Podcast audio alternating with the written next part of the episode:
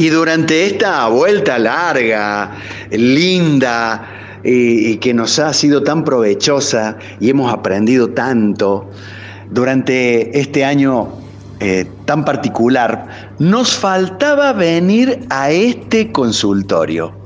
Lindo, debo decirles. Se nota que hay buen gusto. Eh, es como que están ellas a cargo del consultorio. ¿Cómo ha sido, doctora, trabajar en esta especialidad durante la pandemia? Hola, ¿cómo estás, Vichy? Em, y mira, te comento que en inicios de la pandemia nosotros directamente suspendimos la atención en los consultorios durante varios meses, aproximadamente en el mes de marzo, abril, incluso principios del mes de junio y después fuimos retomando las actividades de manera progresiva. Eh, con poca cantidad de pacientes, por supuesto, más espaciados los turnos para evitar que se acumule la, gente en la sala de espera y, bueno, además atendiendo las patologías que realmente presentaban más relevancia, más importancia, más urgencia, eh, para evitar que los pacientes se acumulen en nuestros consultorios y en el hospital. ¿Hubo como un eh, rechazo o, postergación de decir, no, por, por, por este exemita eh, no voy, espero? ¿O la gente eh, vino lo mismo? Sí, por supuesto. Muchos de los controles habituales que realizamos nosotros, los controles anuales de lunares, se fueron postergando eczemas, que bueno, hubo mucho en esta época de la pandemia, eczemas de manos, eh, producidos por el uso frecuente del alcohol en gel, de la lavandina, por ahí llegaban a grados más severos por el hecho de ah. postergar las consultas. Em, y bueno, sí, en general se han ido postergando bastante para evitar concurrir al hospital y evitar el contagio. Sean ustedes bienvenidos a una nueva emisión de los temas médicos el programa de salud del Hospital Italiano de Córdoba en Radio Sucesos. ¿Y cuál es el consultorio que nos alberga? El del servicio de dermatología. Y estamos con la doctora María Emilia Salazar, médica dermatóloga del staff y mm, que, eh, muy querida por mí porque es casi una sobrina es la hija del doctor eh, José Salazar, eh, jefe del servicio de pediatría y neonatología del hospital. ¿Qué tal es eso de ser hija de?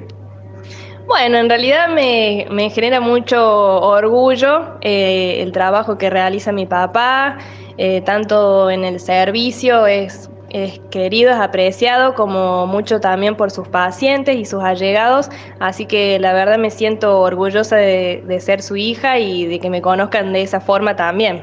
Vos sabés que a mí me ocurre también ser hijo de, un, de un, famoso. Este, no es un legado medio pesado y que, y que no podés fallar, no vaya a ser que te equivoques con un diagnóstico o que no atiendas como atiende tu viejo, viste, que los abraza a los niños, los besa, este, se hace amigo de los padres. Bueno, sí, cierta presión siempre se siente de tratar de, igualarlo, eh, pero bueno, en términos generales aprendo mucho de él, de su forma de relacionarse con, sus pares, con sus colegas y con sus pacientes, así que bueno, voy paso a paso tratando de, imitarlo, digamos. Bueno, para los eh, queremos entusiasmarlos a los oyentes eh, en lo que viene. A ver si estás de acuerdo conmigo, eh, María Emilia. Yo creo que el corazón y la piel son grandes alcahuetes de lo que pasa dentro del organismo. ¿Qué opinas? Bueno, sí. Eh, en cuanto a la piel, no solo se trata de factores externos que la pueden alterar o afectar, sino también cuestiones internas, patologías de diferentes tipos, tanto endocrinológicas, cardíacas también, algunos tipos de cáncer sistémicos, pueden realizar su manifestación a nivel de la piel y bueno, avisarnos de esa forma que está ocurriendo algo en el cuerpo. Claro, no sería la primera vez que llega a este consultorio de dermato eh, un paciente de diabético eh, o, muy estresado. Sí, eh, justamente el, estrés es otra cuestión que muchas veces los pacientes lo manifiestan a, a, través de la piel. Entonces, bueno, varias patologías nosotros vamos siguiendo, teniendo relación con otros colegas, con, con la clínica médica, diabetología, las enfermedades reumatológicas. Eh, entonces, bueno, se hace como un equipo multidisciplinario para abordar de manera sistémica a los pacientes. Eh, doctora María Emilia Salazar, del Servicio de Dermatología, cuando leíste allá por febrero que había aparecido un virus en China y que daba una gripe fuerte y que alguna gente se moría. ¿Qué, pensaste? Esto es una cuestión de allá, del otro lado del mundo, no pasa nada. O de alguna manera dijiste, mmm... En realidad, para serte sincera, la primera opción. Yo pensaba que era algo muy alejado acá a la, parte de Argentina, que no iba a llegar, que no se iba a expandir, que no íbamos a tener inconvenientes, pero poco a poco, bueno, el virus llegó, nos afectó a todos y bueno, tuvimos que cambiar nuestro modo de vida eh, para poder eh, convivir con, este virus que eh, actualmente sigue presente y no sabemos hasta cuándo más vamos a seguir tomando los recaudos necesarios. Eh, doctora, ¿y mm, afecta la piel? ¿Afecta algo de, tu especialidad el, COVID-19? Se han ido realizando a medida que eh, fue cursando la cuarentena eh, muchos estudios dermatológicos y se ha visto que el virus genera varias manifestaciones en la piel, que a veces puede ser que una persona no tenga manifestaciones respiratorias, como es lo frecuente, como es la fiebre, la tos, eh, dificultad respiratoria, falta de olfato, pero sí puede haber manifestaciones en la piel de varias características. Eh, hay más o menos unos cinco tipos diferentes de lesiones de la piel que se pueden observar en este tipo de pacientes. Em, entonces nosotros también estuvimos atentos a receptarlos, a identificar pacientes para ver eh, que no esté justamente relacionado al COVID. Em, por lo tanto, nuestra especialidad también se vio relacionada a este tipo, a esta pandemia. Entonces. Ahora pienso eh, en la expectativa que ha generado eh, de cuáles son esas manifestaciones que eh, para que eh, vos que vas manejando no te empecé a mirar, eh, atende, atende la ruta. Pero en el próximo bloque te contamos cómo es llegar al consultorio de dermatología hoy. Te, te, revisan, como decían los viejos maestros, desde el pelo hasta las uñas? ¿O se hace con mucho más cuidado y focalizado el tema? El tema Hoy es la dermatología. Estamos con la doctora María Emilia Salazar del servicio de piel, pelo y uñas del Hospital Italiano de Córdoba.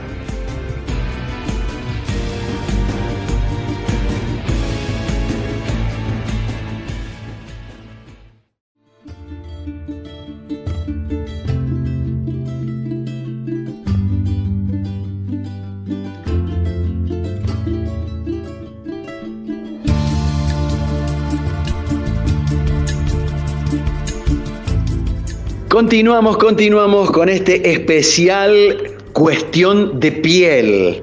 Estamos en el servicio de dermatología del Hospital Italiano de Córdoba. Nos acompaña la doctora María Emilia Salazar, médica dermatóloga, y había planteado a la salida del bloque anterior algo que seguramente los dejó enganchados. Manifestaciones cutáneas del COVID-19 además del tema respiratorio, además de la fiebre, además de una gripe importante, ¿qué, puede hacer en la piel, doctora? Bueno, como hablábamos en el bloque pasado, eh, cinco manifestaciones cutáneas se han ido estudiando eh, a medida que ha ido eh, transcurriendo la pandemia. Unas son lesiones en áreas acrales, áreas finales de la piel, áreas frías, eh, serían los dedos de las manos, los dedos de los pies, que son Ah. similares a los sabañones que Ah. vemos en el invierno. Esas manifestaciones son más frecuentes en los niños. También se han visto reacciones urticariformes tipo ronchas, maculopapulares, lesiones vesiculosas o ampollares y también lesiones de tipo vascular, similares a una púrpura, a una vasculitis. Es notable que eh, aparición nueva de estas cosas nos tienen que mandar al clínico o al, o al dermatólogo. Bueno, en principio a veces puede demorar la consulta con el dermatólogo, puede mm, me preguntan aquí qué son las lesiones maculopapulares.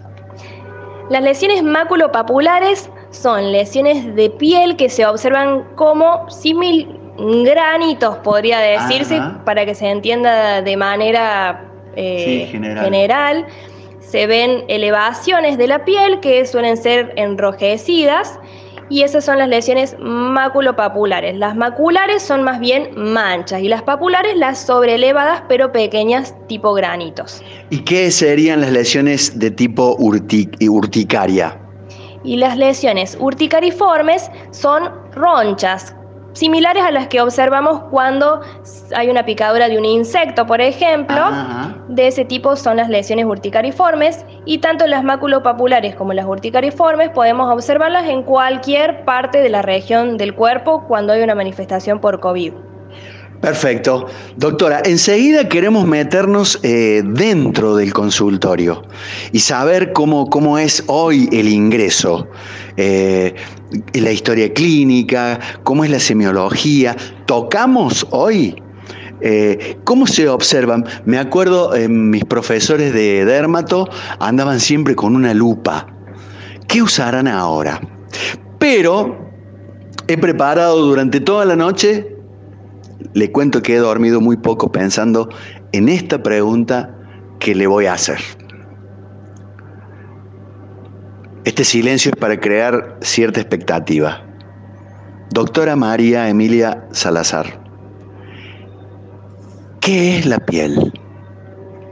La piel es el órgano más extenso que tenemos en el cuerpo, está conformada por varias capas, son tres, eh, y principalmente tiene una función de barrera para evitar que penetren cuestiones eh, del ambiente, ya sea alergenos, ácaros, el polvo y también, por supuesto, microorganismos, las bacterias, eh, los hongos. Eh, además de esta función de barrera, también la piel comunica a todo el organismo con el medio externo. Tiene mm, una función de homeostasis, ayuda a mantener la temperatura corporal Ajá. y además, por todas las terminaciones nerviosas que tiene, eh, nos, nos revela las sensaciones táctiles, el frío, el calor, entre otras cuestiones. El dolor, El dolor, por supuesto, la picazón. calor. Exactamente. O sea que, mire, qué, qué dicotomía, ¿no? Barrera por un lado y me estaba tratando de imaginar lo que seríamos sin piel. Viene un abrazo y te, y te agarran el homóplato directamente, el hueso. Y barrera, pero comunica. Exactamente, es una, una cuestión dual, podría decirse, ambivalente. Ambas cosas eh, le competen a la piel. Celulitis, eczema, acné, psoriasis, alopecia, urticaria, dermatitis, enfermedades de transmisión sexual. Mira qué interesante todo lo que tienen que ver. Además, un capítulo importante con el tema de pelo y uñas. La piel, eh, nosotros los dermatólogos abarcamos tanto la piel como el pelo y las uñas. Hay muchos pacientes que desconocen eso, por lo cual cuando tienen algún problema específico tanto del pelo y de las uñas, no saben bien a quién dirigirse. Claro. Pero bueno, está, está bueno aclarar que nosotros también a- abordamos ese tipo eh, de anexos cutáneos. Para este señor que va manejando y que tiene un poquito de calvicie, ¿en un rato le, le- le tiramos algún, eh, alguna novedad? Podemos eh, dar algunas novedades para la calvicie. Hay muchos tipos de calvicie, de alopecia, como se conoce médicamente, y por supuesto que tienen tratamientos específicos para cada una de ellas. ¿Toda calvicie tiene tratamiento?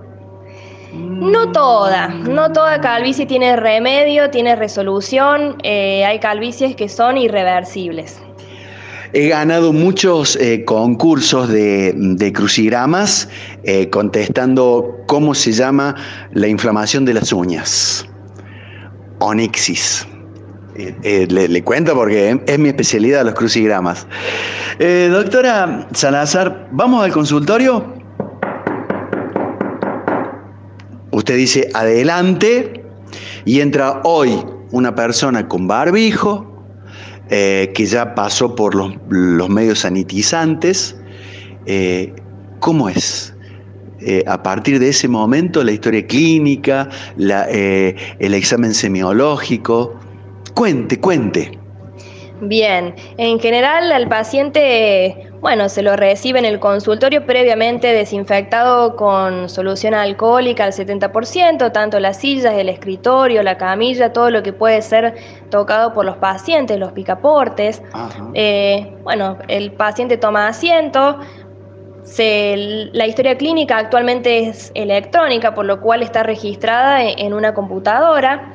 Hacemos preguntas Primero para conocer al paciente, sus antecedentes patológicos, si tiene enfermedades de base, hipertensión, diabetes, ha tenido algún tipo de cáncer, eso es relevante. ¿Cuál es la medicación que recibe habitualmente? Porque eh, hay medicamentos que pueden generar lesiones a nivel de la piel. Eh, y también si hay antecedentes de alergias, ya sea alergias a cuestiones del ambiente o también a medicación. En la historia clínica muchas veces me gusta registrar el fototipo del paciente. El fototipo es la coloración que tiene su piel. Ah. Los fototipos van del 1 al 6 y el fototipo 1 sería el más claro, es decir, pacientes que tienen una piel súper blanca, en general ojos claros, pelo rubio o colorado. Entonces son pacientes que por supuesto su piel va a ser mucho más sensible. Em, es relevante también para ciertas patologías de la piel o riesgos que se tienen, por ejemplo, con la radiación ultravioleta. Después vamos a la parte del motivo de consulta. Perdón, doctora, y así asciende en la, en la escalera de color, fototipo 2, 3, 4, 5, el último que es el moreno africano. Exacto, el fototipo 6 serían personas de, de raza negra y se va ascendiendo. El primer fototipo no se broncea, es decir, solo se pone rojo ante la exposición solar. El segundo fototipo, bueno, tiene cierto bronceado. El fototipo 3 ya es una piel que tiene cierta tonalidad que ante la exposición al sol rara vez se quema. El 4 un poquito más y así sucesivamente hasta llegar al fototipo 6. Para la gente que lo conoce al doctor Salazar y que me conoce a mí, el Vichy Brizuela, ¿Qué fototipo somos? Y yo creo que ustedes dos podrían tratarse de un fototipo 3, 4 como mucho. Sí. Ah, Listo, lo tenemos ahí el paciente. Eh, ¿Motivo de consulta? ¿Se sigue preguntando? Sí, el motivo del de consulta, ¿qué es lo que trae al paciente al consultorio? Bueno, Obviamente puede ser múltiple, acné, alopecia, como hablábamos, picazón de la piel, alteración de la morfología de las uñas, mm. lunares, controles de lunares, aparición de nuevas lesiones en la piel que le llaman la atención a las personas, verrugas. Eh, bueno, es muy variado el motivo de consulta que tenemos en el consultorio. Después, bueno, se aborda este, este motivo de consulta en particular y se le ofrece al paciente realizar un examen completo de toda la piel. Toda. Exacto. Por más que venga por un granito en el mentón, se lo ve todo. Nosotros se lo ofrecemos porque es una forma de eh, prevenir el cáncer de piel, ah, tanto el cáncer que proviene de los lunares como otros tipos de cáncer de piel. Haciendo un examen completo, nosotros tratamos de identificar alguna lesión que nos pueda parecer sospechosa. Hay personas que por supuesto vienen por algo en particular y no quieren revisarse toda la piel, no les gusta quedarse en ropa interior, tienen pudor. Bueno, entonces nosotros lo podemos diferir para otra consulta en donde el paciente ya esté más preparado para ese examen más sistémico. Hoy en día, en tiempos de, pandemia, se lo toca al paciente, nos arrimamos con la lupa teniendo en cuenta la aerosolización, que nos ponemos cerca de su nariz, de su boca. Sí, tomamos contacto, preferiblemente eh, usamos guantes o si no, por supuesto, después de tomar contacto con el paciente nos higienizamos las manos con eh, jabón y agua o bien con la solución alcohólica y nos acercamos al paciente porque muchas veces en dermatología hay que mirar de cerca, justamente como vos decís, con la lupa u otro dispositivo que utilizamos que es el dermatoscopio, que es semejante. Eh, debemos acercarnos, pero estamos protegidos con el barbijo y usamos siempre una, una máscara. Estamos en el consultorio de la doctora María Emilia Salazar, médica dermatóloga. Enseguida le preguntamos ¿Qué estudios se piden eh, para seguir a los pacientes eh, dermatológicos y aquellos que son específicos de cada una de estas cuestiones? Cuidados de la piel. ¿Hay urgencias en dermatología? ¿Qué hacemos con los lunares? ¿Cáncer de piel? El famoso body painting que se ha hecho ahora este, a la moda y un capítulo de mitos y verdades. Hay que beber dos litros de agua por día para mantener la piel sana. ¿El sol es bueno o es malo para la piel? Hoy, en los temas médicos, cuestión de piel.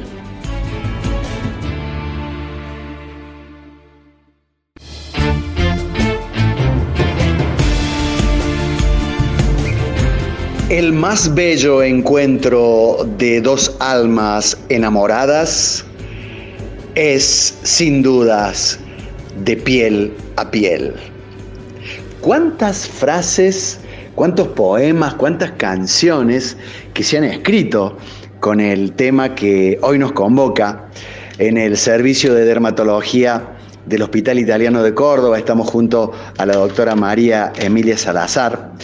Y con el paciente en consultorio, ya hecha la historia clínica, revisado, se utiliza también pedir eh, métodos complementarios de diagnóstico y cuáles son. Bien. Eh, los métodos complementarios de diagnóstico que vamos a solicitar tienen que ver en relación a la patología que tenga cada paciente. Podemos solicitar algún laboratorio con eh, bueno, un hemograma completo, función del hígado, función de los riñones, la función de la glándula tiroides, que ah. está muy relacionada con la piel, entre muchas otras em, estudios de laboratorio que podríamos solicitar en los pacientes. Después, obviamente, eh, según la patología se pueden pedir ecografías, ecografías de partes blandas, por ejemplo, en quistes o tumoraciones que son medias profundas, que no se pueden ver bien a simple vista.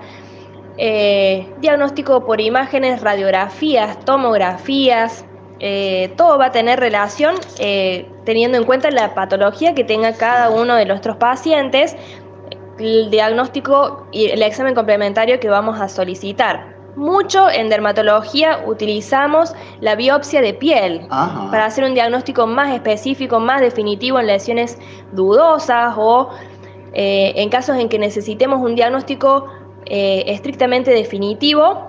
Se toman muestras de piel con anestesia local, se extirpa una región de la piel con un pancho, un sacabocado, y ese material se manda al servicio de anatomía patológica donde ese pedacito de piel se analiza a través del microscopio y se pueden identificar las células, células inflamatorias, si hay alguna infección.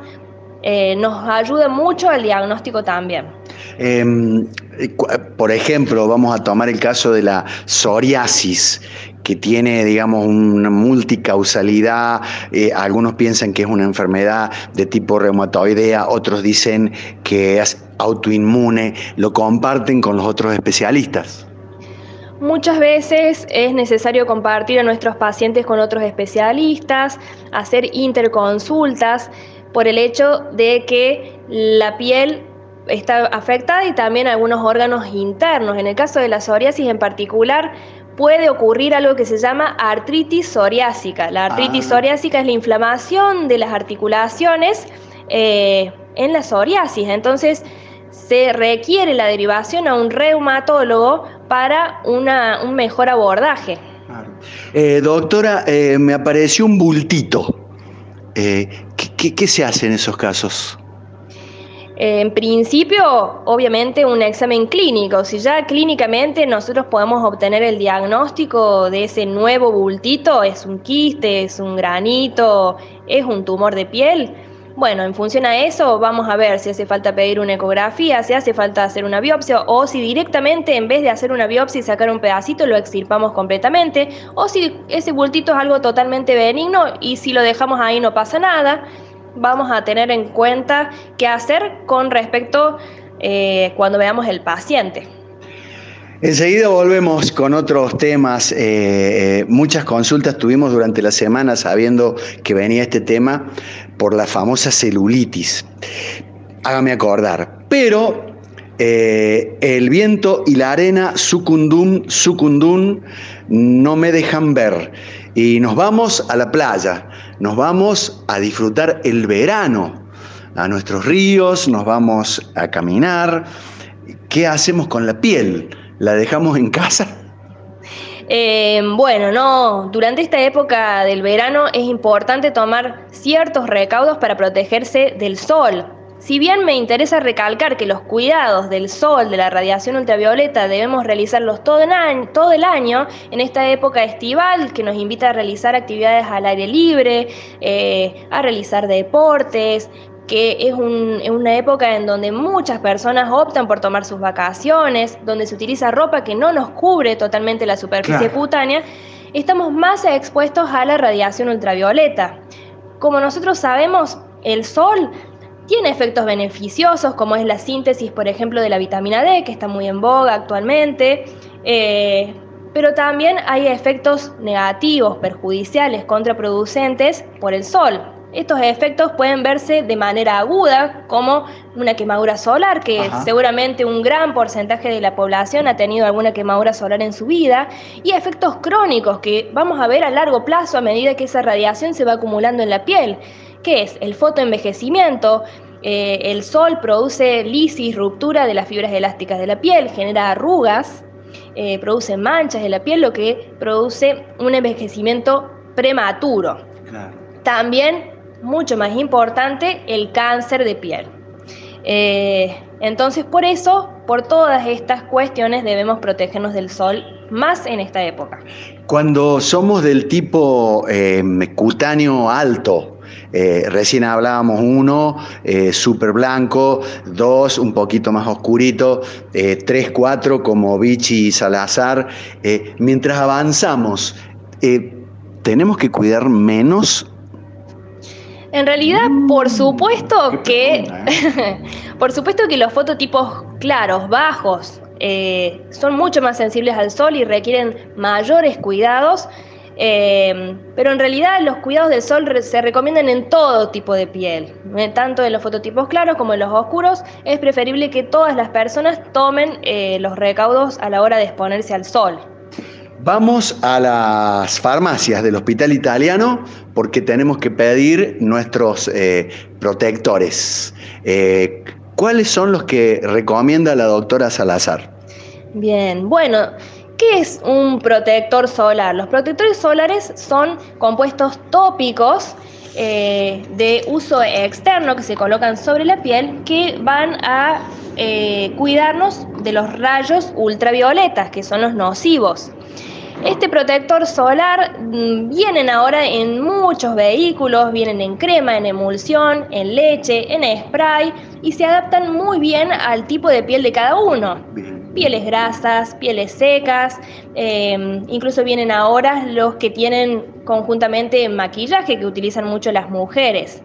En principio, ¿qué debemos verificar de los, de los protectores solares? Un factor de protección que sea al menos de 30. Ya se considera alta protección. Preferiblemente los que dicen 50 más. Siempre hay que observar en el protector solar si lo tenemos guardado en casa la fecha de vencimiento, porque eh, es algo que uno a veces no se fija y si uno se coloca un protector solar vencido no le va a realizar el efecto necesario. Em, una vez que nosotros compramos el protector solar tenemos que fijarnos que diga que es apto para rayos ultravioletas B y A, que son... Exacto, que son los dos tipos de rayos ultravioletas que nos llegan a la piel y que van generando los daños. Eh, el protector solar debe colocarse 15 a 20 minutos previo a la exposición solar. Y después hay que recordar renovarlo cada dos horas, porque no es, mm, no es lo mismo ponerlo, supongamos, a la mañana y estar expuesto hasta la tarde ese protector solar va generando un efecto en la piel que se va agotando a lo largo del tiempo y obviamente que si dejamos pasar más de dos horas y no lo renovamos, se pierde ese efecto. También es importante tener en cuenta que aunque el protector solar diga que es resistente al agua, eh, recomendamos volverlo a poner de todas maneras porque se va limpiando y eh, permite que penetre cuando no está presente en la piel la radiación ultravioleta. En, el caso eh, tuyo, María Emilia, ¿qué usa? Bueno, uso protectores solares que tengan este factor, que sea de 50, de en general marcas que sean reconocidas. Obviamente eh, desaconsejamos las formulaciones que sean eh, generadas de forma casera, por supuesto, de marcas reconocidas, eh, vienen múltiples, tanto nacionales como internacionales, que son muy buenas y nos protegen eh, la piel en esta época del verano. ¿Y en qué forma? ¿Spray, emulsión, pomada, leche? Y a mí me gusta más que todo la, o la emulsión o la crema principalmente. Eh, yo en general no, no tengo problema en colocarme el protector solar. Hay personas que no les gusta ponerse crema, que en ese caso pueden utilizar los spray. Eh, siempre eh, los spray, una vez que uno se lo coloca, hay que dispersarlo con las manos porque puede caer de manera errática y no cubrir toda la piel. Claro. Eh, doctora, ¿y los aceites? Los aceites no se utilizan tanto como protectores solares en sí, sino que se han vendido eh, como bronceadores, que por supuesto nosotros no aconsejamos ese tipo de productos. ¿Qué hacemos con los niños? Los niños son eh, una población de riesgo en esta época. Los bebés que son que tienen menos de seis meses no se les puede colocar protector solar no se deben colocar al sol desde ningún punto de vista, hay que protegerlos con ropas, obviamente dejarlos en la sombra, porque no se les puede colocar protector solar, ya que su piel es muy sensible, puede generar alergias, no está apta para recibir este tipo de productos. Ya cuando el niño tiene entre 1 a 3 años, ya se pueden colocar protectores solares aptos para niños, eh, que son medios físicos principalmente, que no generan... Eh, una reacción química con moléculas de la piel y no generan alergias. Entonces, en los niños, protectores solares de factores altos, 50 como los adultos, cada dos horas también. Y obviamente eh, preferimos mm, desaconsejar exponer a los niños en los horarios más soleados, que serían de entre las 10 y las 16 horas. A todas las personas les recomendamos no exponerse en esos horarios donde el sol está tan fuerte.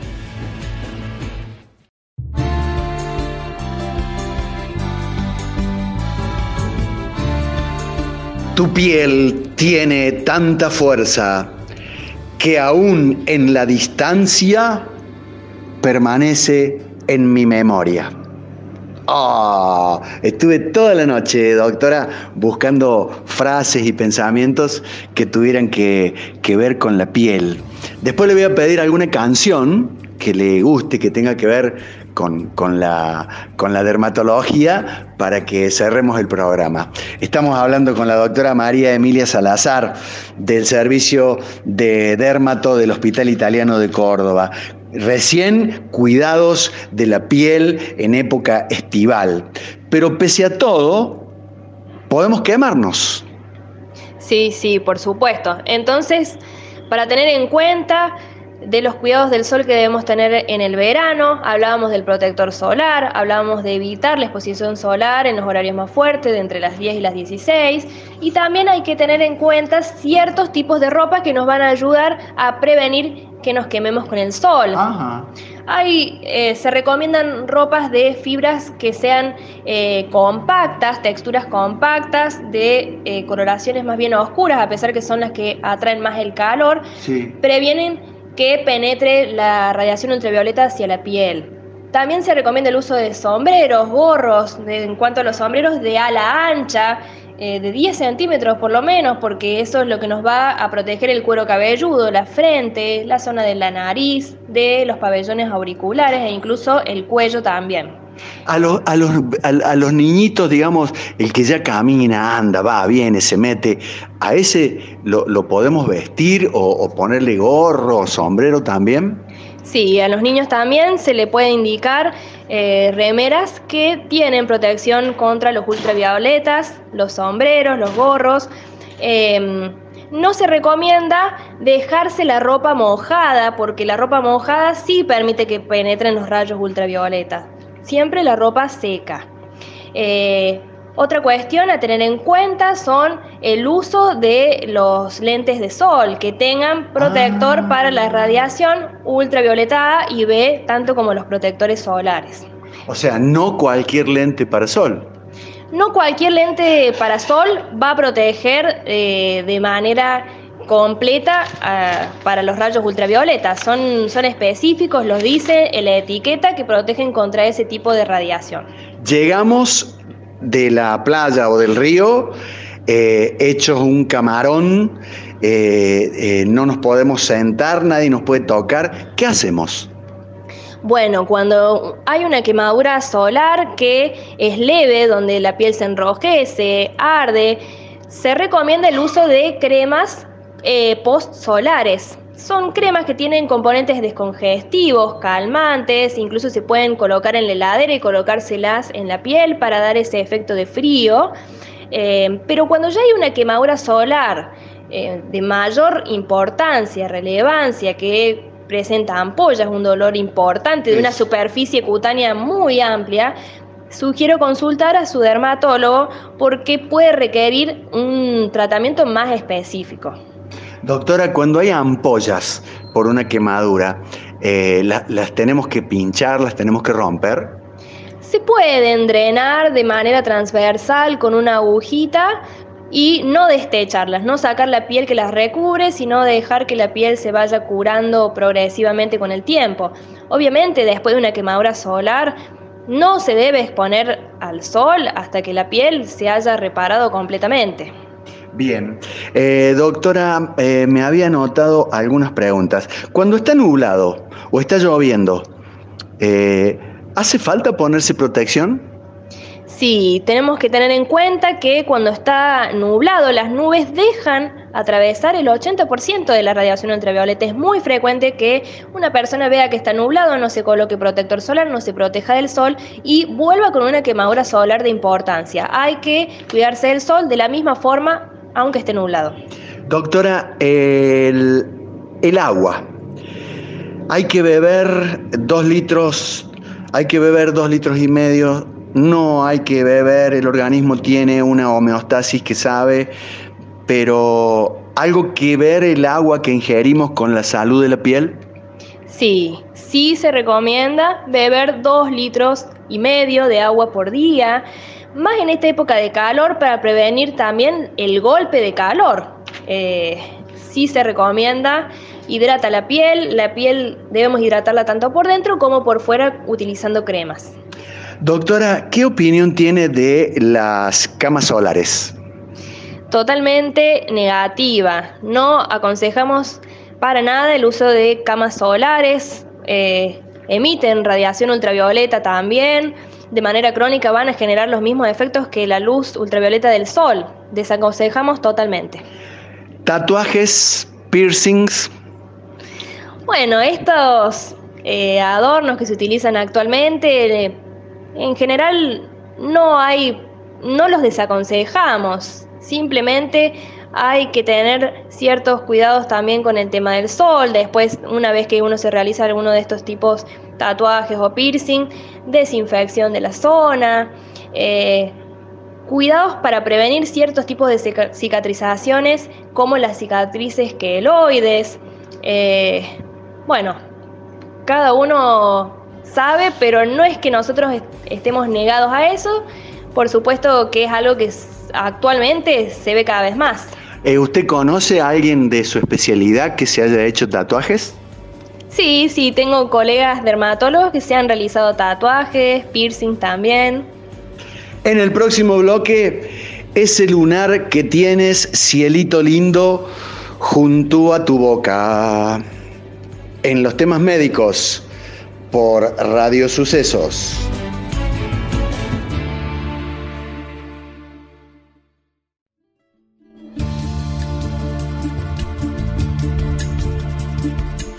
Y llegamos al último bloque junto a la doctora María Emilia Salazar del Servicio de Dermatología del Hospital Italiano de Córdoba. Recuerden, telemedicina 410-6500 para eh, llegar al turno en cualquiera de las especialidades. 410-6500. Telemedicina, otro servicio que llegó para quedarse. Eh, doctora, entonces, ¿el sol es bueno o es malo? Bueno, Vichy, como te decía al comienzo, el sol tiene sus efectos beneficiosos para la piel, como la síntesis de la vitamina D, efectos antidepresivos que se han demostrado en diversos estudios, siempre teniendo en cuenta los horarios y obviamente eh, los cuidados, el tiempo de exposición, eh, pero obviamente que si nos excedemos, eh, tomamos sol en horarios imprudentes, no utilizamos protector solar, el sol puede convertirse en un enemigo potencial. ¿Puede llegar a, darnos un cáncer la piel sometida a este tipo de radiaciones?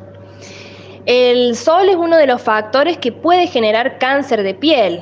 Eh, va alterando el ADN de las células, produciendo mutaciones a nivel de las de los genes y eso puede devenir en un tumor de piel. Hay varios tipos de cáncer de piel. Tenemos el más frecuente que es el carcinoma vasocelular, después es seguido por el carcinoma escamoso o espinocelular y también el más importante en este caso es el melanoma, que es el cáncer de piel de los lunares. Claro. Eh, doctora, ¿y cuál es el lugar de aparición y desemboquemos en la importancia del autoexamen. Bueno, los lugares de aparición en general suelen ser las áreas más fotoexpuestas, es decir, más expuestas al sol, pero pueden aparecer en cualquier región de la piel e incluso en las mucosas. Em, ¿Cómo puede hacer una persona para prevenir el cáncer de piel? Nosotros recomendamos un control anual de toda la piel, como, como hablábamos en el otro bloque. Em, personas que no tienen patologías específicas de la piel pueden hacerse un control anual de la piel.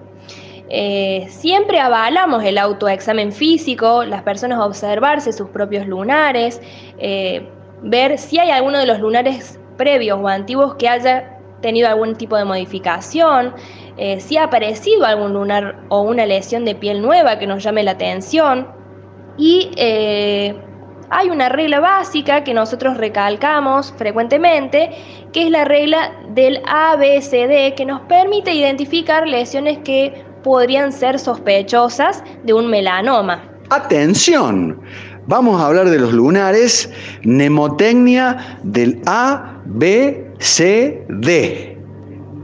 ¿Cuál es? La A habla de la asimetría. Eh, si nosotros dividimos a un lunar en dos o en cuatro, vamos a corroborar que esas mitades o cuadrantes no encajan unos con otros, son diferentes, son lunares asimétricos. La B tiene que ver con los bordes de ese lunar, son totalmente irregulares en general. La C tiene que ver con los colores. Estos lunares sospechosos suelen tener muchos colores en el mismo lunar. Eh, colores que van desde el marrón claro al marrón oscuro, el negro, el azulado, rojo, rosado, incluso el blanco. Y la D está relacionada con el diámetro de los lunares. Los lunares que son de más de 0,6 centímetros son más sospechosos. Y por último, se puede agregar la E, que tiene que ver con la evolución a lo largo del tiempo. Lunares eh, que adquieren cambios en su morfología en cuanto al tamaño, al color, son más sospechosos y que, por supuesto, si tienen algún síntoma agregado, como es el dolor, la picazón o el sangrado, deben hacernos llamar la atención como un signo de alarma y consultar a nuestro dermatólogo. Preguntitas sueltas en la despedida. Eh, hablando de lunares, ¿se heredan los lunares? Mi papá tenía uno en la planta del pie izquierdo, yo tengo uno, mi hijo tendrá uno. Eh, tienen cierto factor genético, hereditario, pero no eh, es un factor sine qua non que si uno tiene un, lunar en cierta área del, del, cuerpo, de la piel, lo va a heredar un familiar, no necesariamente. ¿El estrés perjudica la salud de la piel o no tiene nada que ver? Muchas personas expresan su estrés a nivel de, de, la piel, generando reacciones cutáneas, eczemas, caída del pelo. Sí influye en la piel, por supuesto. ¿Hay lunares buenos y hay lunares malos? Sí, hay lunares benignos, totalmente normales en la piel, y hay lunares, como hablábamos recién, malos, que sería el melanoma, el cáncer de los lunares. Doctora, eh, muchísimas gracias por, por, prestarse a la nota. Eh, ¿Hay algo que le gustaría agregar que no le hayamos preguntado, que no hayamos dicho durante la nota? Bueno, no, recalcar el tema de los cuidados de, del sol en esta época. Eh, actualmente creo que se ha tomado más conciencia y la verdad que eso me pone contenta.